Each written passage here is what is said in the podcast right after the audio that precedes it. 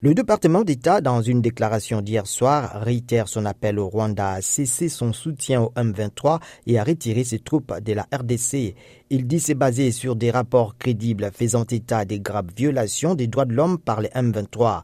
Kigali a déjà refuté ces mêmes accusations après les passages du secrétaire d'État Anthony Blinken en RDC puis au Rwanda en août dernier. Ned Price porte-parole du département d'État, met aussi en garde contre l'escalade inquiétante de la xénophobie et des discours de haine incitant à la violence contre la communauté rwandophone en RDC.